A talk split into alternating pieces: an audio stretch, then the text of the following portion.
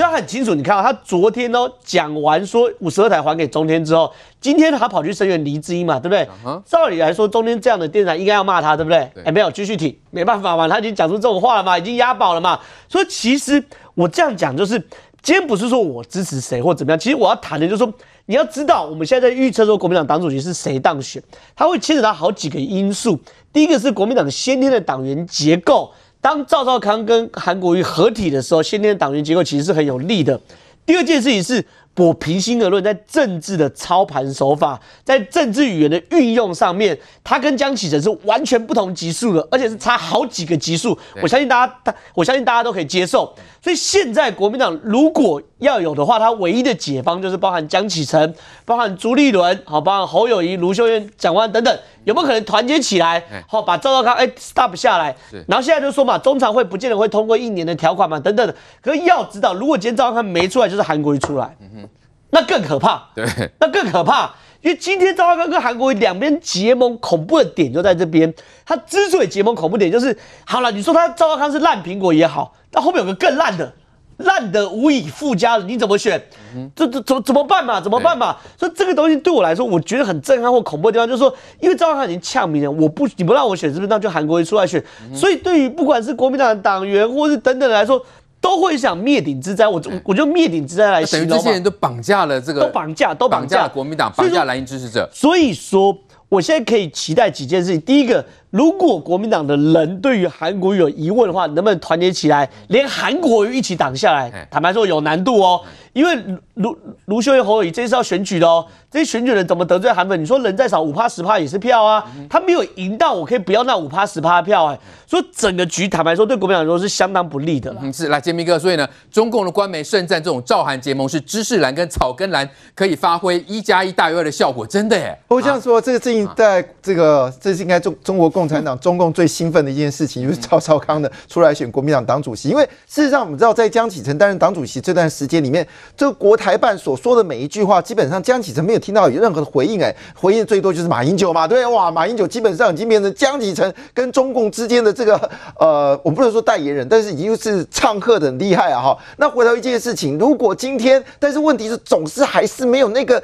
舆论的发音量，因为怎么说，马英九讲一句话的时候，马上就被这个媒体攻击，加上过去他有政治包袱。哎，赵少康不是哎，赵少康当这个这个中国有什么说法的时候，他还可以在这个媒体上面写文章啊，他有电台啊，包括飞碟啊，还有包括中广啊，还有这个 TBS 啊，哇，这个声量真的是全权到位。这个对于这个中共能够在台湾有影响力，我想这件事中国看在眼里真是开心至极哦，因为他现在跟美国的这个关系似乎越来越糟糕，所以他希望在党在国在这个。台台湾里面呢有一个他的声量，那回头一件事情，你真的希望江启臣跟朱立伦真的会在跟中共有一些所谓的呃眉来眼去吗？我看起来是有点困难，因为朱立伦的态度也非常的明确。好了，那当然这个中国的希望也就架就建就建立在什么？韩国瑜之前就不是对先去中联办的最对中国的这个示好，所以如果今天这个韩国瑜当这个背后引舞者。这个这这个赵少康能站在前面，这一搭一唱，那不就是一个完美的结合吗？不过回到刚才说的重点哦，其实他谈到这五十二台哦，我们这样讲的道理，这个总统选举哦，那也是二零二四年前的事情了。当下他其实要召唤的是中常委们，能够在这个中常会里面能够支持他。进入到所谓一年的条款嘛，那你总是要给这些中常委有一个是召唤深蓝中常会里面的中常委。哎，你把五十二台拿出来的时候，开玩笑，你知道这些中常委在这五十二台里面常常能够上节目啊，而且他们说的话都是他们内心所要讲的话。哎，这个这个中常委有可能挣钱倒戈。当当然，这个情况下，哎，把这件事情国台办下指导棋会了。这这个情况下，你你想想看，他这一呼唤。我们先讲二零二四，你你啊，这个对赵少康太远了。这他是一个政治谋略家，他二零二四都已经太遥远。不要忘记，他之前在节目上曾经说什么什么去去什么的国民党，对对，他之前讲过这句话。现在回到国民党，你你不要去在乎二零二四年他会会发生什么事情。他现在讲的事情就是第一件事，先指箭头指向这个华视。他为什么箭头指向华视呢？因为华视他就说一句话，华视叫做。党政军没有离开这个电视台，因为他说这是这个是由这个国家把持的。华视进到五十二台，他基本上就是民进党把手伸进去。哎，他在做什么事情？因为他自己有三三中的官司嘛，他一定要证明一件事。我做中评委会的时候，你既然华视可以到五十二台，那那我为什么要把这个中广位置给辞掉呢？这不通，因为你华视就这么回事，他先做这个事媒体大亨呢？开玩笑，哎，按照江启臣的说法，他也是一个政治谋略家，他是一个政治具有权威的人呢。所以我这样讲，他这是这是一回事，说他是拿华视。第二件事，他就顺势而讲一句话说：“哎，你看哦，如果今天你让我当党主席的话，你们这些中常委只要跟五十台五十二台关系很好的，我今天就五十二台这个政治筹码来跟你们讲，你支持我，我就把五十二台赢回来。那这个话。”二零二四年大饼谁都会画，但是这一点的话，你想看，对于所谓的还在摇摆的这些中常委来说，对啊，我们国民党真的需要一个发声的声量啊。这个他现在这个 T 台不够啊，如果真的有个这个呃这个中式中天出来，哇，那我们现在这些韩粉的这个声量，还有我们这个国民党偏深蓝的声量，就有地方在发光发热。哎，一开一口气开个三个节目，让他们能够上去畅所欲言。哎，这种美好的时光现在没有了。所以呢，这时候当然在看到赵少康眼里面，事实上。在他在原本的电台是电视台，是不是也遇到一些压力？我想他自己心里也明白，所以这个情况下，当然他要这样呼唤呢。那至于说这个黄国昌说什么啦，馆长说什么，对于赵少康来说，他没有 feel 啊，他的 feel 就是要逼迫中常委在中常会的时候通过废除一年的条款，这才是他的目的啊。啊，来梅梅姐，所以这个洁民哥所讲，这个赵少康是精准打击，呼唤的是原来国民党的中常委哦，呃。赵少康当然一关过一关了，他先看是党内选举，那我是认为他有两两只脚，第一只脚当然改变规则、游戏结构是在中常会里头。我再讲一次，我的观察是，我认为国台办的讲话其实对中常会才是下指导期，才是有力量，因为很多人选中常委，他们后面是要拿着名片到中国办事情的，所以国台办这时候讲这些话，一方面是他立场表述，二方面其实他隔岸在下指导期，在。帮着赵少康，虽然大选的结果这一定是害死国民党，但是对国民党的党员初选是有帮助的。这第一点。第二点，他为什么要恢复五十二台？讲给韩粉听啦，讲给一堆深蓝的党员听啦。你因为党主席选举要党员投票，讲下去多爽。然后再来就说，你看民进党这么坏，都民进党害的。挑起蓝绿对立，凝聚他的选票，显现的。你想想看，江启臣面对民进党软趴趴，到今天朱立伦你不讲话，你们毫无战斗力，说要对付万恶的民进党，就只有我赵少康最行，那不就又召唤选票了吗？这就是他的目的所在吗？哦，但是这对国民党来讲完蛋了，这叫什么？这叫短多而长空，饮鸩止渴了。饮鸩而止渴，不是一定要赢赵少康当党主席，这才是最好的事情。就是说。说实在，如果站在民进党的角度来看，以我是一个旁边的观察者来看，赵少康当党主席当然好啊。为什么？因为赵少康当党主席的结果，只会让国民党离中央执政越来越远。因为不要忘记，他后面的巨大的中国身影。你认为台湾年轻人、中间选民、台湾本土派这些人，除了极少数的极统派，大家受得了吗？但是只要赵少康一担任了党主席以后，中国一在那边跟他这边唱和嘛，指指点点，隔海唱和。好，那这个结果是什么？自外于台湾人民，还有让台湾跟美国疏远了。我们台湾就进入了一个中国的口袋里头。你觉得台湾人在总统大选这个层次一定重视两岸关系？怎么可能会接受这样子的赵少康？那我再请教一下，赵少康真的当党主席，我是觉得白里头是不敢得罪韩粉，可是心里头急得要死啦。只要要选单一选区的，只要是要选县市长的，要过半选举的这些人，请问一下，谁愿意赵少康来啊？赵少康来得了啊？年轻世代票赶跑了，中间票赶跑了，有台湾心的赶跑了，那你你还要玩些什么呢？哈，可是。赵少康目前打的，可是我也觉得说说说他的策略很分歧的结果太投机了，你会让人家觉得你精神错乱。他也是认为说北京这个时候再怎么看，反正秀来秀去，你总是比江启臣比比朱立伦好吧？可是这种话再多讲几次，北京可能也很不爽吧？再来，我再请教一下，你单单一个说五十二台。说回来，哎、欸，除了韩粉以外，除了那些深蓝以外，其他台湾人会看你什么？我这个让我想到一九九四年，你知道吗？他最有名那句话，通通抓起来。你知道有人就到那个海报上面把他画了那个小胡子，希特勒。对，他骂人家法西斯。可这句话的时候显示，就说他是一个不合格的候选人，他完全没有民主素养，没有宪政概念。然后呢，这个视法治为无物。那说说实在，这个叫知识蓝嘛，所以人家说是生事情知识者的知识，不是真的有知识的知识，否则怎么会讲出这么没知识的话？因此，国民党恐怕这一局哦，我还是要再讲，我觉得变数有很多啦。第一，能不能解套，真的不知道哎。然后第二，就算解了套，我再提醒一次，我真的听说国民党内部有关于党主席专任这个。很多人是心有所戚戚焉，而且是磨刀霍霍。有人真的会提案。好，所以赵少康说呢，他如果当选总统，要把五十二台还给中天，这句是不是精准打击的？来，竞聘议员，所以这是完全针对你们党内来的啊。其实我刚听完梅梅姐讲了，我真的觉得好蛮专业的。梅梅姐你怎么那么专业啊？但他喊出了这个这个议题，当然是针对他要的这个选票的方向，还有他的一个议题设定。那你也知道。能不能选党主席都是未定之数，更何况是选总统。Uh huh. 那喊出来，反正这样的一个呼唤，你们的中常委就怕政权倒戈喽。呃，而可是中 中常委是不会啦，因为除了我自己已经辞掉中常委，像如果我还在中常委，以前在中常委里面没有几个中常委会像我比较常上节目，那里面的中常委也还好，而且呃。你看中天之前他被关台的时候，没有多少中常会里面的中常委成员有发声到什么程度或一定的这样的一个声音，所以当甚至中天被关台的时候，还有一些阴谋论，有些中常会里面有不同的意见或想法，所以都很难讲。所以赵少康要喊这个去打他的日常设定目标是中常会那些这，我不觉得是那边，那个反而是可能会交给韩国瑜那边去串联策动。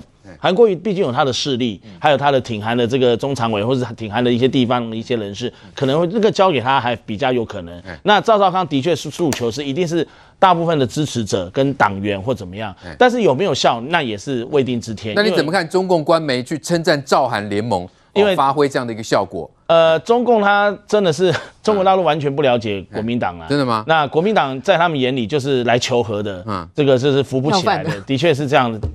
一一向就觉得你你你像这个像鸡不是鸡腿，像鸡脚一样丢丢丢下去又可惜，这样不是唯命是从。但我知道，如果像讲说国台办或中共要影响这个国民党的话，那也。但言过其实，因为当初在讲一些这个东西的时候，一些两岸路线的争议，呃，是我有听到一两个中常委有发言，的确是态度偏向他们那边，就引起江启臣跟我们这一票还有一些其他不认同的中常委就这个反弹了。我那时候也差点拍桌了，所以呃，我觉得。不见得说中国大陆中共就有本事影响这个中常会里面一两个或荣获有台商做生意的这个背景的，可能会因此会有这样的一个投鼠忌器，但是不是大多数的这个中常会。所以我在想说，江启臣有他的想法，那中中共也一直对他有一个保持这个疑虑，然后担心他会怎么样怎么样。那也至于说，因为我们为了这个现在台湾的主体性和政治的这个现实，所以赵少康他的做法是在反映政治现实，也在反讽江启臣呢，他的做法也是现实派、现实主义，大家都走现实，事实务者。为俊杰的情况下，刚刚所讲的情况就不太可能发生。哦，是什么？来问，那又怎么看？怎么可能呢？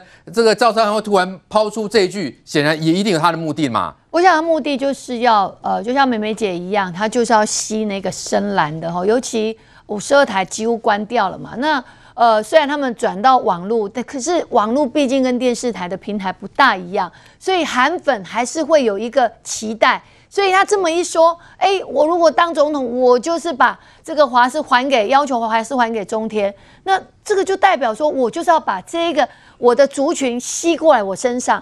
可是他也知道他得不可能的嘛，一得不可能这总统嘛，所以他这样的一个声量，他这样的一个说法，完全就是为了他自己的节目。那今天我们来看说，我不要期待的是国民党，你当。你过去当呃我们在处理 NCC 在处理五十二台的时候，你们不断的骂这个 NCC，然后呃说这个呃 蔡英文的手，然后苏贞昌的手深入到 NCC，然后做了什么样的动作，然后做了啊骂了一堆。那请问，那现在赵少康做了这么大的所谓违反民主程序的说法，那你们要不要跳出来说话？都没有啊，我们没有听听到国民党站出来这个挞伐或是谴责赵少康说，你这个违反民主，哎，当总统就可以完全像中国的独裁吗？当总统就完全是不用照民主程序走吗？当总统就可以说你说了就算吗？所以他这个已经是完全用语言式的一个呃所谓强挖他过去的这些呃那个声量，然后确实从整个媒体的一个一个处理。这一段时间谁赚最多？赵少康啊，反正他讲了，不用负责啊，因为他也不会当总统啊。可是确实是让深蓝的为之振奋。你看，终于有人敢这么说，国民党过去这么懦弱，哎，你看五十二台被关了，他们也只是会骂，只是就是没有这魄力。所以赚最多是谁？就是赵少康。好，再来关心我国昨天才宣布在非邦交国盖亚那设立台湾办公室，没想到不到一天的时间呢，盖亚那政府发布新闻稿终止这项协议。总统蔡英文脸书亲自宣布，台湾和世界交朋友，我国在盖亚纳设立台湾办公室，这是我国唯二以台湾为名义设立办公室的非邦交国家。但开心不到一天，我们正告民进党当局，任何挟洋自重、图谋在国际上搞分裂活动的行径。都是绝不会得逞的。中国外交部撂狠话，果然不久，盖亚纳外交部就发布新闻稿，强调盖亚纳政府遵守一个中国政策，与中华人民共和国的外交关系保持不变，还表示盖亚纳政府与台湾没有建立任何外交关系。由于签署协议的沟通有误，该项协议已被终止。近日甚至还传出以疫苗要挟盖亚纳。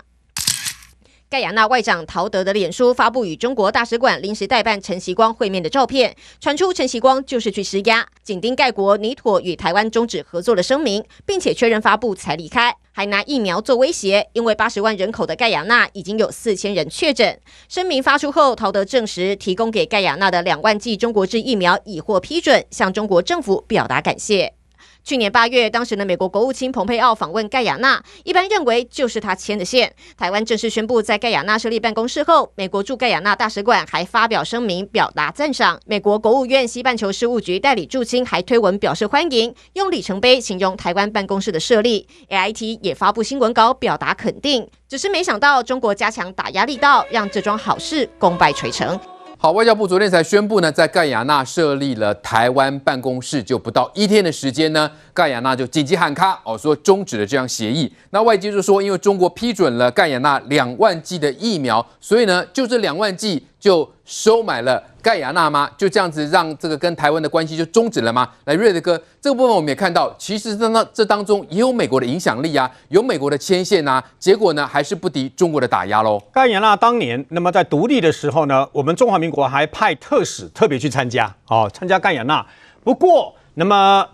有一些蓝营的朋友，或者是国内的一些人呢、啊，在评论这件事情的时候，把它导向于变成说是认为民进党假进弄崩啊，故意要宣扬，然后最后造成这样破局啊。我觉得这是不对的。为什么？因为很简单，两个多礼拜以前呢，快要三个礼拜前呢、啊，那么。中国为了这件事情本来就非常的不高兴，这不是现在才开始了，这已经从去年底一直到上个月一直在讨论这个事情。也就是说，有关于台湾要在当地设这个所谓的办事处，而且是经贸办事处这样而已哦，啊，不是不牵扯到外交，也不牵扯到政治因素这样而已。那么中共已经很不高兴了。今天我看到有一些所谓的学者专家在评论说啊，中共在这件事情上异常的冷静啊，所以哦，呃，我们要非常的小心。不对的，中国没有异常的冷静。中国非常的强势，你知道吗？然后呢，非常的生气等等啊。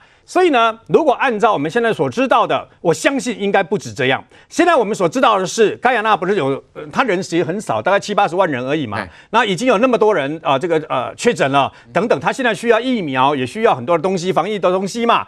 然后呢，那么中共用两万剂的疫苗，对不对？哈，胁迫还跑到中那个盖亚那的外交部长的办公室，直接那边赖着不走了，你知道吗？要求他当场就要签声明，说跟台湾不让台湾这个啊，呃，本来要成立的这个办事处呢。那么把它给撤回就对了，你之前的协议不算等等啊，我觉得这只是导火线，后面还有，一定不止这样，你知道吗？中国依照中国的个性，对，区区两万剂疫苗就可以把就可以逼盖亚纳就妥协了吗？盖亚纳他们选举了以后呢，现在的执政党对台湾是比较友善的，他们一直不不爽这个中国呢太过二把这样子哦，那我认为后面还有。不止这样，各位，但是我们要小心，为什么呢？甘亚拉在加勒比海附近呢，不要忘记，它在南美洲，我们在南美洲的唯一也是最大的邦交国巴拉圭。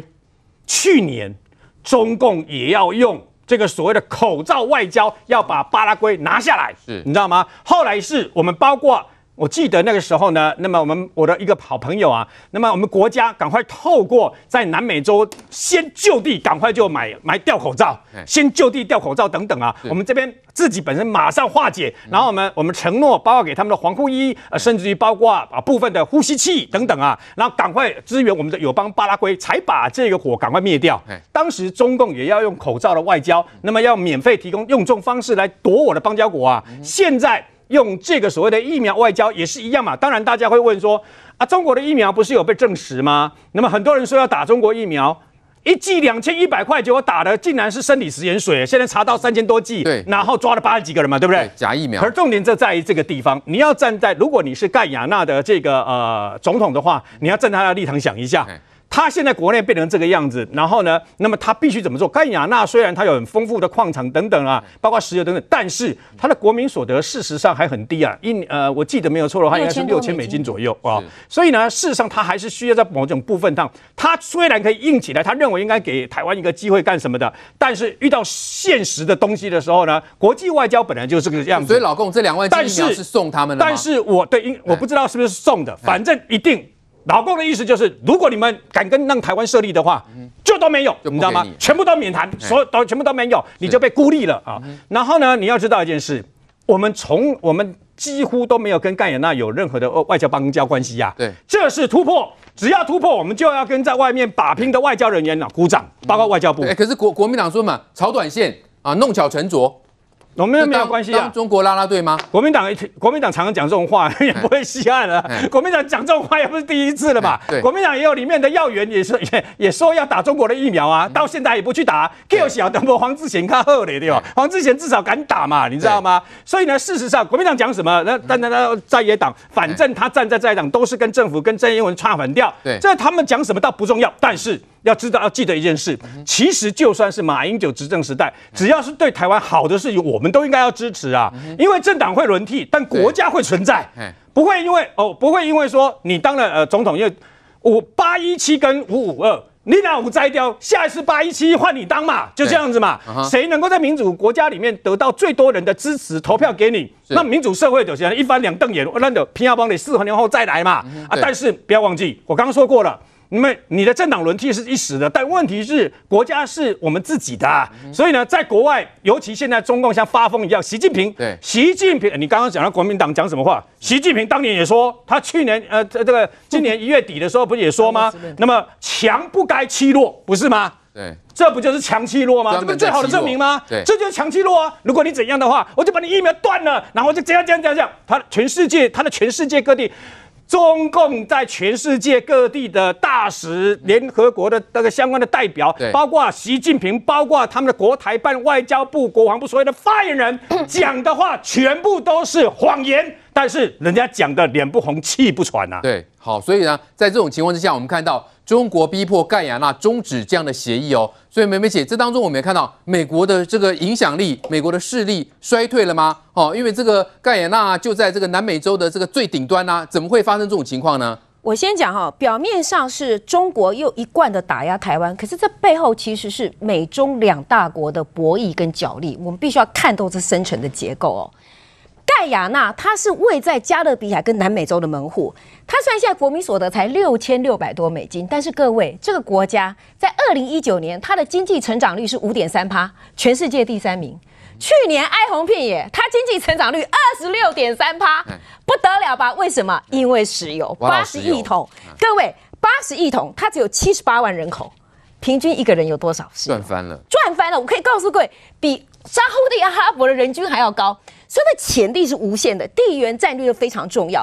你就要回过头来看，这就可以理解为什么去年在川普政府时代，庞佩欧特别去造访盖亚那，那么也希望盖亚那要跟美国企业合作。好，这里面问题就来了。所以在这里面有没有美国的角色？当然有嘛。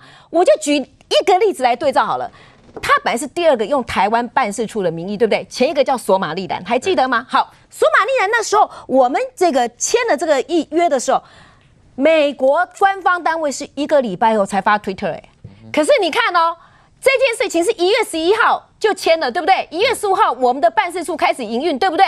到昨天才曝光，一曝光以后，美国的国务院 AIT 美国驻盖亚纳大使馆第一时间赞扬这件事情。你认为中国会不会看在眼里？会嘛？他会想说，你美国在这里面扮演多少穿针引线的吃重？光是那个中国驻盖亚纳大使可能就受不了了。我我告诉各位、啊哦，他可能会这个。为什么盖亚纳大使这个时候刚好不在？是因为受不了压力，早就努力了半天。这里面就牵涉到这个转折点，他努力了这么久，无功而返。那为什么宣布以后二十四小时之内，盖亚纳就撤销这个这个协议？发生了什么事情？第一，美国境内内部一定会检讨，对不对？第二。明知道嘛？这个等于是习近平对拜登的直接打脸，不是吗？对拜登政府的打脸，跟你叫板的嘛。对，你美国要在这边插旗，你要有你的影响力。我告诉你，你要复制这种，你来牵线，让台湾到处能够扩张实力。我不让你有这骨牌效应，我就挡住了。那他就要测试拜登政府的底线。你之前说要对我战略耐心，那我倒要看看你下一招怎么做。盖亚那已经都终止协议了，所以中国是一方面。表面上看起来是他这个事情一定要止血，好，不能让台湾这个模式继续成功，美台合作的复制下去。对。可是这件事情，我觉得我们国人同胞看到的是说，拜登讲的一个演讲，我就先定掉你是一个最大的威胁，然后呢，你对我针锋相对，我要来牵线，来乐见台湾在这边哦，这个在这个盖亚那有一个自己的据点。结果你来跟我叫板，你来跟我打脸。对。那你明知道我在这中间有角色。那你要测试我什么？所以未来坦白说，美中之间的关系，我们都可以看得到，它一定是维持在一个高张力的一个状况哦。然后呢，美台之间关系的这个稳固呢，大概是可以确定的事情。那至少在这一点上面，我们还是有实质收获的。那最重要的一点是说，当习近平你用你的民族主义，因为他不强硬，也没有办法对内来交代，可能里面的反习势力又会蠢蠢欲动。可是你对外的反效果的结果，就是说你会让。美中之间关系越来越紧张，所以这件事情，我认为台湾不要看短期的，而是我们真的是得，我们知道了，我们跟美国关系的深化，我们跟这个西方的同盟是更加稳固的。那我们在跟盖亚那上面其实有了一些实质的进展。那最重要的是让中国的咄咄逼人，让他自己。自限于美国领导的这种自由民主的大同盟，在里面他会接接受到更大的压力。我们现在看，从这个案例当中也看出了，难道现在疫苗也成为这种外交战的武器了吗？光这两万剂就让盖亚那这个终止协议嘛？来，正好，因为这个中国前一阵子不是才抓到假疫苗嘛？用生理食盐水去这个呃去冒充嘛哈，但是官媒他们却没有报道是哪一家药厂是被仿冒的。那特别是我们看到，连法国总统马克龙都说。中国疫苗你缺乏数据啊，恐怕会让这个病毒又继续的变种哎。中国在盖亚纳的经营哦，绝对不是只有两两万支疫苗这样子而已。我这样讲好了，这个盖亚纳当然国民党马上就开始唱衰等等的，可是你要搞清楚，今天台湾可以在盖亚纳设台湾办事处，跟盖亚纳会拒绝台湾在盖亚纳设台湾办事处，它后面的本质都是美国跟中国的大大国博弈，台湾只是整个大国博弈里面的一环而已。那结果呢？台湾能够去，坦白说，我不认为是台湾。当然，外交人员很努力，但主要原因，美国后面有没有角色？当然有角色。台湾会不会拔掉？后面谁有角色？中国要，中国有角色。我我给大家看，中国在盖亚那的经营有多深。你看，这是今年一月七号的新闻哦。这个是浙江的新闻，《宁波日报》他说。二十三天非常逆行，抢通圭亚那首都电力大动脉，宁波名气跨越半个地球失元首，是这样子。在二零二零年十一月底的时候，盖亚那首都它的海底电缆断掉，被一个船的锚勾到断掉。然后呢，这个海底电缆是通电的，所以整个盖亚那的首都完全没有电。然后呢，盖亚那特别还因为没有电宣布了紧急状态哦。然后十一月底宣布，对不对？十二月开始跟各国求救，没有一个国家去，连美国都没去，就谁去？中国去。中国十二月初接到这个电话之后，开始组织宁波的工程师。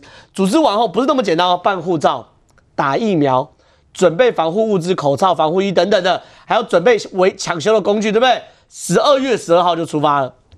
等于说，在七到十天左右就出发。出发完之后，哎、欸，中国到盖亚那很远啊，转机先去韩国转机，荷兰转机，巴拉圭转机，呃，巴拿马转机，然后回盖亚那转机四次，然后到盖亚那之后开始修。十二月底帮忙修好。这个盖亚那之前中国在帮的忙哦。然后你看这个，这是刚谈的嘛，盖亚那接收疫苗嘛，对不对？盖亚那总统宣布接收中国疫苗，刚谈了两万支，远不及两万支啊。来，再来。二零一九年七月四号的新闻，你看这新华网，二零一九年七月四号，他特别说什么东西？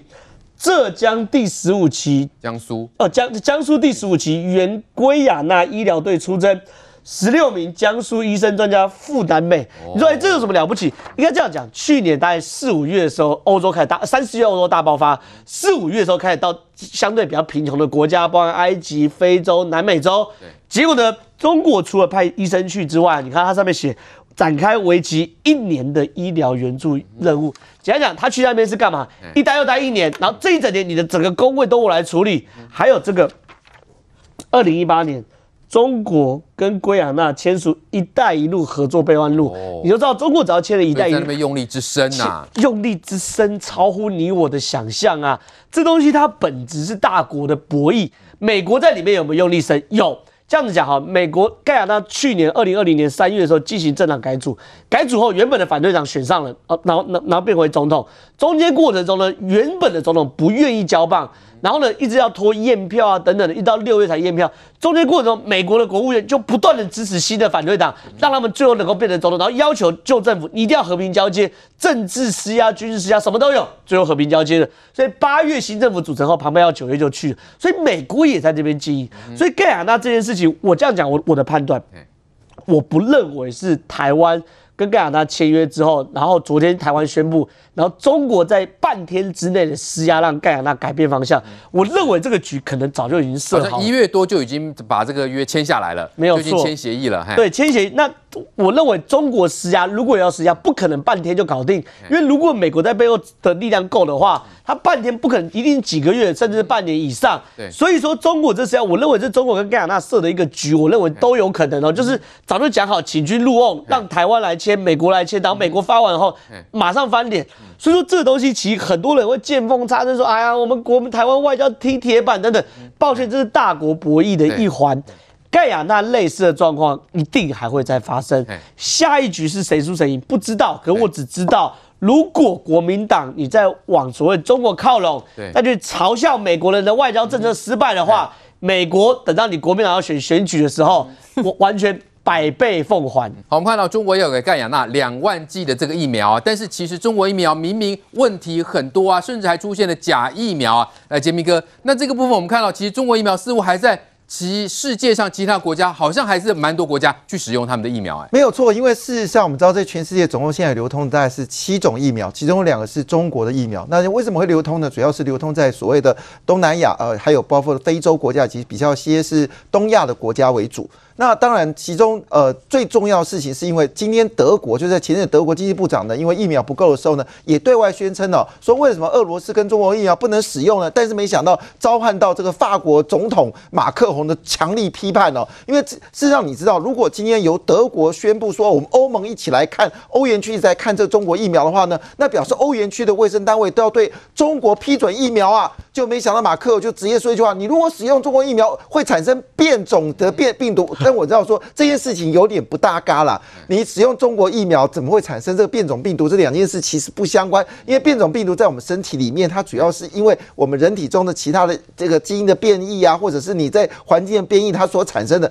跟你打什么疫苗、刺激什么疫苗出现是没有关系。可是你看出来，表示呢，事实上在欧盟里面，对于中国疫苗是不不认认同的，也不认同德国。这样的说法是不信任中国疫苗的。那当然，这个情况下，因为我们知道现在整个疫苗国际间的事情已经变成是一件大混。账了，因为前阵子德德由这个欧盟德国他自己宣称了，不论你是 A Z 或者 Moderna，你在欧洲生产的疫苗，通通不准你出口。天哪，Moderna 主要生产疫苗就在你欧洲，哎，好的，这事情呢，当然全世界给欧洲很大的压力哦。现在这个压力已经解除了，好，但没想到事情变化这么快，就是连 COVAX 呢也正式宣称了，包括 A Z 跟辉瑞呢都决定要提供足够一部分的这个疫苗呢，到时候 COVAX，那 COVAX 主要分为是联合国的成员国跟非联合国成员国，我们是属于非联合国成成员国，所以我们大概数量拿不会太多。据了解，大概差不多就是我们说的能够仅大概可以提供到五十万到一百万的第一期，待在。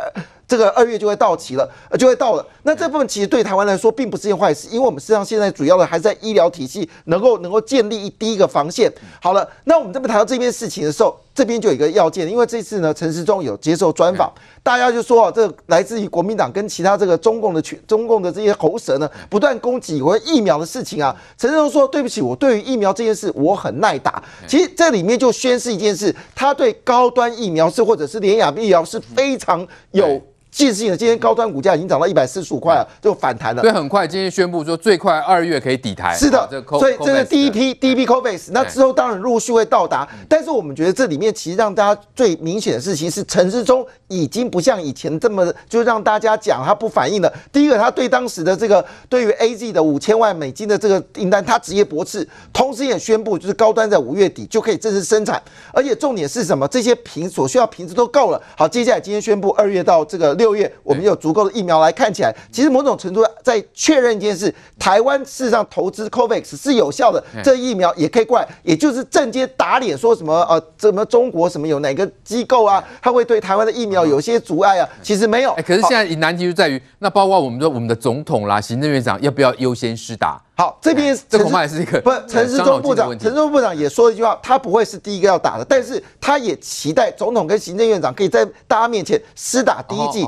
可是我，可是我，我这么认为，我我个人认为，其实如果今天你真的要施打的话，不应该是这一批先施打，因为这批在国际间都已经有流通了，它应该是国产疫苗上市的时候，国产疫苗对，由总统跟行政院。那么总统或者行政院长他分打，另外因为现在大概时间差不多，联雅跟高通大概是顺序大概差半个月到一个月时间，他们可以代表这个就是代表这个国家打施打国内疫苗。为什么？因为习近平到目前为止他还没有打他们国内疫苗啊，他们所有的这卫这个卫生部长都还没有打啊，所以我们这个讲话其实非常正式，而且你知道吗？我在跟大家报告。